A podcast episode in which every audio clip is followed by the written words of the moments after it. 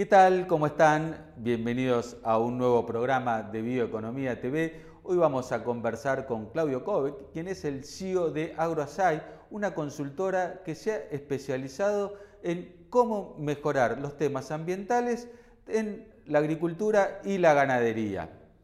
A Claudio lo tenemos en línea, así que presentamos el programa rápidamente y enseguida retomamos con él. Mirar hacia adelante es recorrer las rutas hoy, pensando en el mañana. Es ser pioneros en el desarrollo del GNC y el GNL y protagonistas de la evolución del transporte de cargas en el país. Porque trabajar por un futuro sustentable es ser parte de él.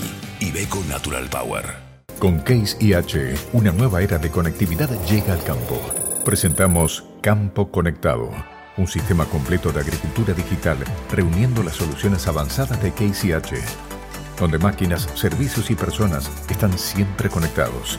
Productos y soluciones específicas para cada momento de la producción agrícola. Un campo conectado es altamente productivo. En Case lo sabemos y trabajamos visualizando el futuro del agro. Case IH.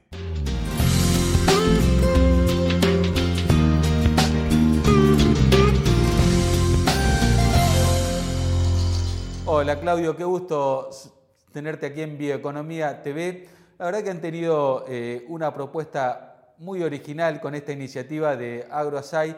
Eh, ¿Podés contarnos de qué se trata brevemente? Bueno, Emiliano, gracias. Este, nosotros como Grupo ASAI trabajamos en general en todo lo que es gestión ambiental de sistemas pecuarios y agricultura.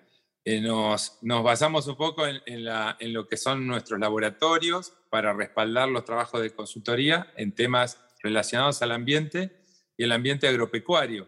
Y nuestro, uno de nuestros lemas es eh, generar conocimiento agroambiental aplicado, es decir, no solamente nos quedamos contentos con, asesorar, sino tratamos de transformar un poquito la realidad y eso lo llevamos muy adelante con lo que son eh, sistemas de gestión de, de fluentes, ¿no?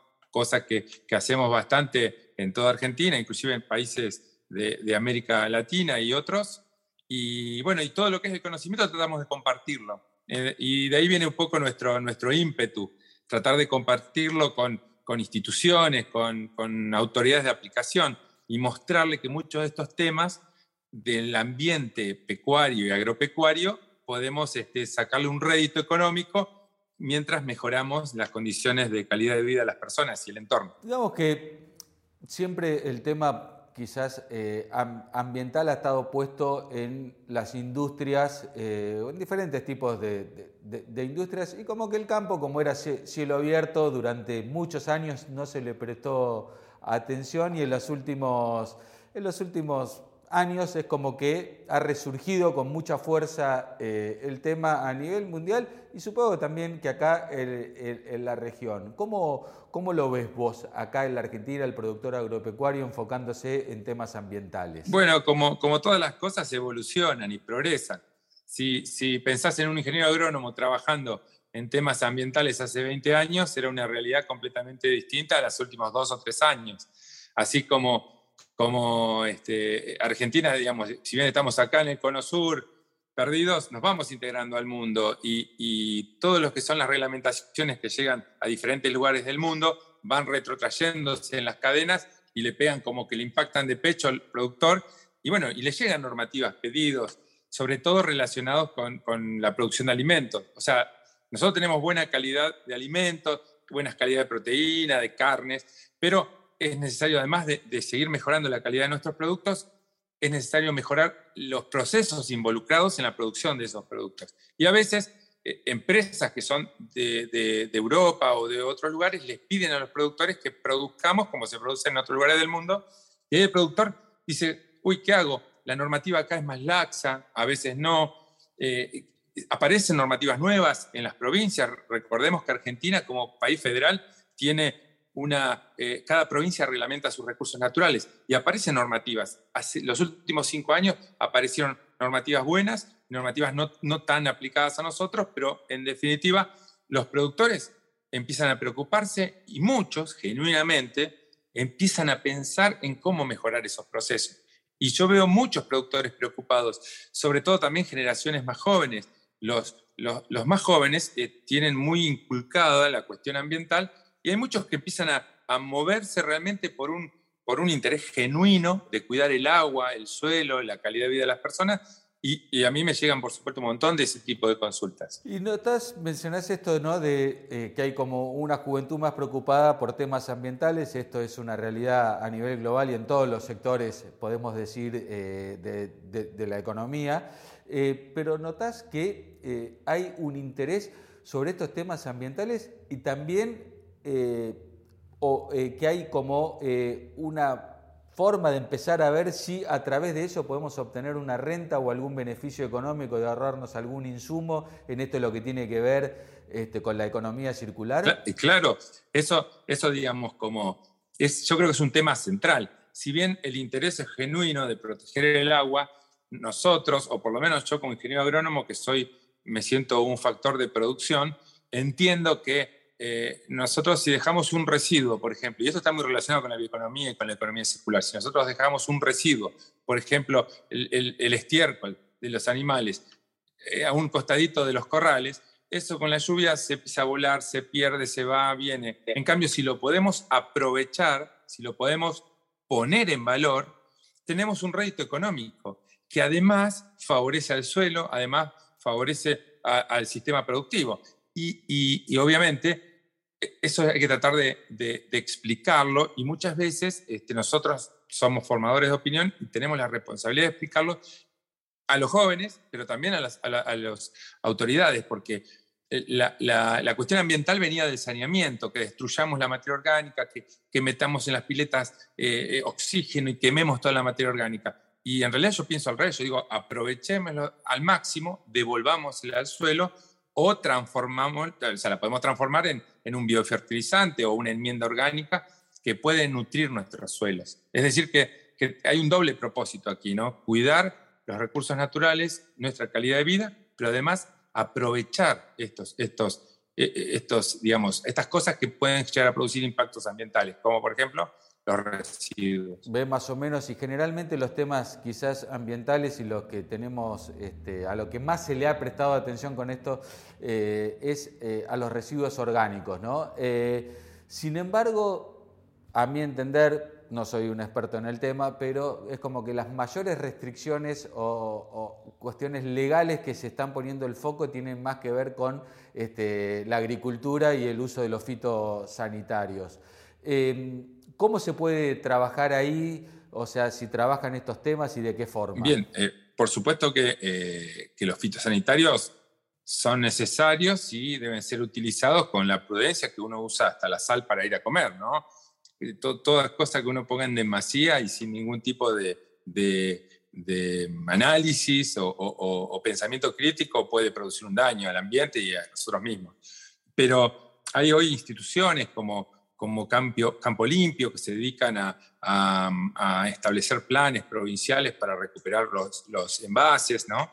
Hay, muchas formas de trabajar en forma ordenada. Antes aplicábamos un fitoterápico y no importaba si había viento, si había, cuál era la humedad relativa, o si importaba, pero más que nada pensando en si esa gotita iba a llegar o no a la hoja en tiempo y forma no se iba a evaporar. Hoy hay un montón de restricciones como como la cercanía, bueno, tan discutidas como la cercanía a, los ejidos urbanos, cercanías a escuela, eh, eh, bueno, un montón de cosas. Pero yo creo que todo esto es, es, un uso racional de los recursos. Cualquier cosa, en cualquier, eh, en cualquier desde, desde la empresa petroquímica, los talleres mecánicos, o cuando nosotros aplicamos fitoterápicos en el campo, lo tenemos que hacer en forma criteriosa, estudiando las condiciones ambientales y viendo que esto, digamos, se haga se haga en forma adecuada y cuando uno tiene que lavar después los equipos que pulverizan, se haga en forma también adecuada y no se dejen, porque de nada sirve cuidar que las gotitas no me lleguen a, una casa cuando después lavo una, mochila o un equipo y, nada, y se va todas las napas. Entonces, todo esto tiene que ser eh, eh, eh, un uso criterioso. Y hoy, bueno, hay un advenimiento de un montón de normativas que me parecen que muchas son criteriosas, otras son por las dudas, y bueno, y tenemos que tratar de ayornarnos y adaptarnos a eso y aquellos que trabajamos en estos temas, tratar de aportar información valiosa para que estas normativas no sean puramente restrictivas, sino que sean de un uso, digamos, eh, adecuado y, como decía antes, racional. Sí, creo que acá hay un tema que es el abuso del de, este, principio precautorio que se hace muchas veces este, sin fundamentos este, científicos y motivados más que nada por este, cuestiones que tienen que ver emotivas más que científicas. Pero más allá de eso son las legislaciones y el productor está obligado a tener que cumplirlas.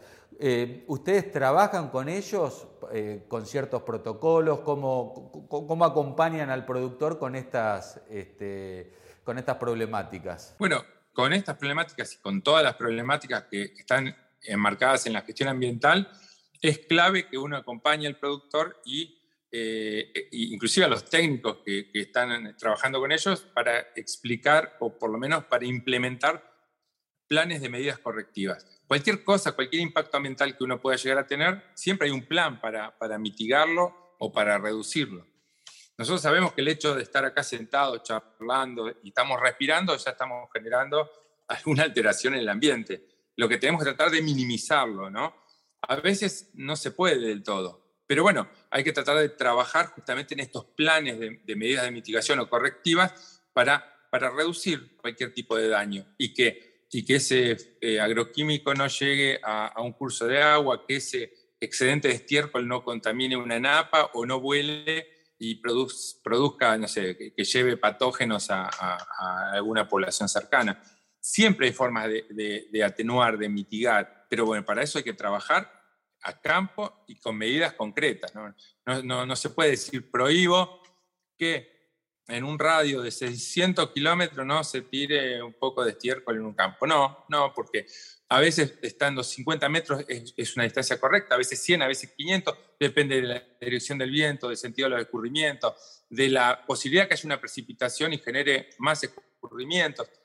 Hay un montón de datos técnicos, bueno, pero para eso tenemos que ir al campo y trabajar. Imaginemos un productor de una región X de acá del país que tiene este, su campo, su hijo de 30 años está empezando acompañar al padre, empezar a entusiasmarse con estos temas y se embale lo convence al padre, tenemos que empezar a tomar el tema del medio ambiente como este, una política empresaria.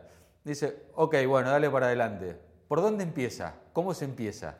Este, o sea, lo llama a ustedes y le dice, queremos implementar, este, empezar a trabajar con las medidas ambientales, queremos ir con una mejora continua hacia este, el ambiente y el cuidado del suelo. Bueno, ¿Cómo arrancamos? Bueno, nosotros siempre decimos que está bueno hacer un, estudio de impacto ambiental de la actividad. No solamente eh, eso es un documento, que de verdad es un documento legal que le sirve para, para mostrar ante las autoridades de aplicación, municipio, provincia, nación, quien sea, para decirle estoy estudiando mi establecimiento. Pero a nosotros como técnicos nos sirve para ver ese establecimiento en su entorno y cuáles pueden ser los principales impactos ambientales que tiene en base a ese estudio previo, que es como el puntapié inicial, la segunda etapa es generar un plan, como decía antes, de medidas correctivas, de medidas de mitigación, para combatir esos impactos ambientales.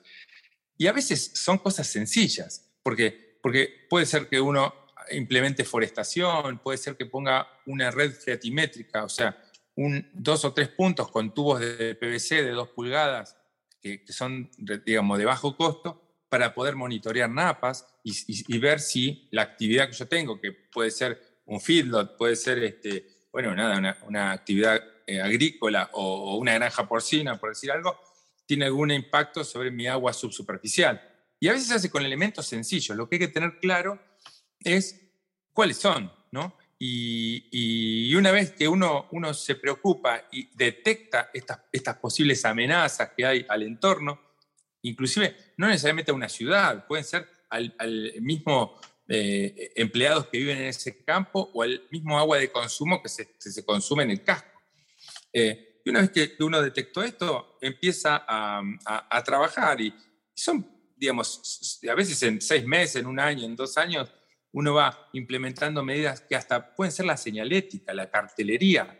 Uno llega a un lugar que tenga carteles indicadores dónde están las playas de compostaje, dónde se acumulan los, los residuos eh, eh, de, plásticos. En general, todas las que son buenas prácticas que se van implementando en las provincias apuntan a eso, a tener el establecimiento estudiado en su entorno y con las prácticas que nos van a llevar adelante para inclusive hasta certificar eh, y, poder acceder a mercados, ¿no? Es, es una, a veces es una zanahoria o, a veces es un, un, requisito que necesitamos para que nuestros alimentos puedan alcanzar tal o cual mercado que es más exigente que sí, nuestro. sin duda. Incluso creo que es, es, un tema que se viene y que se va, esto que mencionaba de los mercados, a empezar a, instalar cada vez más fuerte. Ya hay proyectos eh, eh, en Europa que tienen que ver con permisos eh, ambientales para, para granjas de más de 100 animales. Este, que todo esto está en estudio, pero en algún momento se, va a instalar definitivamente y más tarde que más temprano que tarde va a llegar acá a la región. Así que este, la verdad que eh, está buena la iniciativa, me gusta, me gusta que empezar a trabajar estos temas, ir pensándolos, que me imagino que no quiere decir mañana hay que invertir una X cantidad de plata monstruosa, sino que de a poco se puede ir este, mejorando todo y haciendo las cosas este, lo mejor posible. Eh, por último, te pregunto, ¿cómo, ¿Cómo puede hacer un productor interesado para contactarlos a ustedes y que los puedan guiar en el camino? Bueno, eh, pueden este, buscar nuestra web, que es eh, www.grupoasai.com.ar. Nosotros tenemos este, en, cuatro o cinco partes de, Argentina, en Córdoba, en, Río Negro, en Buenos Aires, Entre Ríos y Salta, eh, técnicos que trabajan con nosotros, oficinas, tenemos dos laboratorios funcionando eh, uno en Crespo, Entre Ríos y otro en América, provincia de Buenos Aires. Y, bueno, aquel que, ponga Grupo ASAI o inclusive AgroASAI en, en cualquier buscador va a encontrar, y en Instagram y todas las redes sociales, un montón de fotos de, de diferentes trabajos implementados en, en, todo el mundo agropecuario. Y bueno, ahí nos puede encontrar claramente. Bueno, Claudio, muchísimas gracias por prestarte a conversar con nosotros. Bueno, gracias Emiliano, ¿eh? a vos. Llegamos al final de este programa de Bioeconomía TV. Los invitamos a navegar a través de nuestro portal bioeconomía.info y suscribirse también a nuestro canal de YouTube y nuestras redes sociales para poder seguirnos y estar informado con todo lo que está pasando en el mundo de la bioeconomía. Los espero la semana próxima con un nuevo programa. Hasta entonces.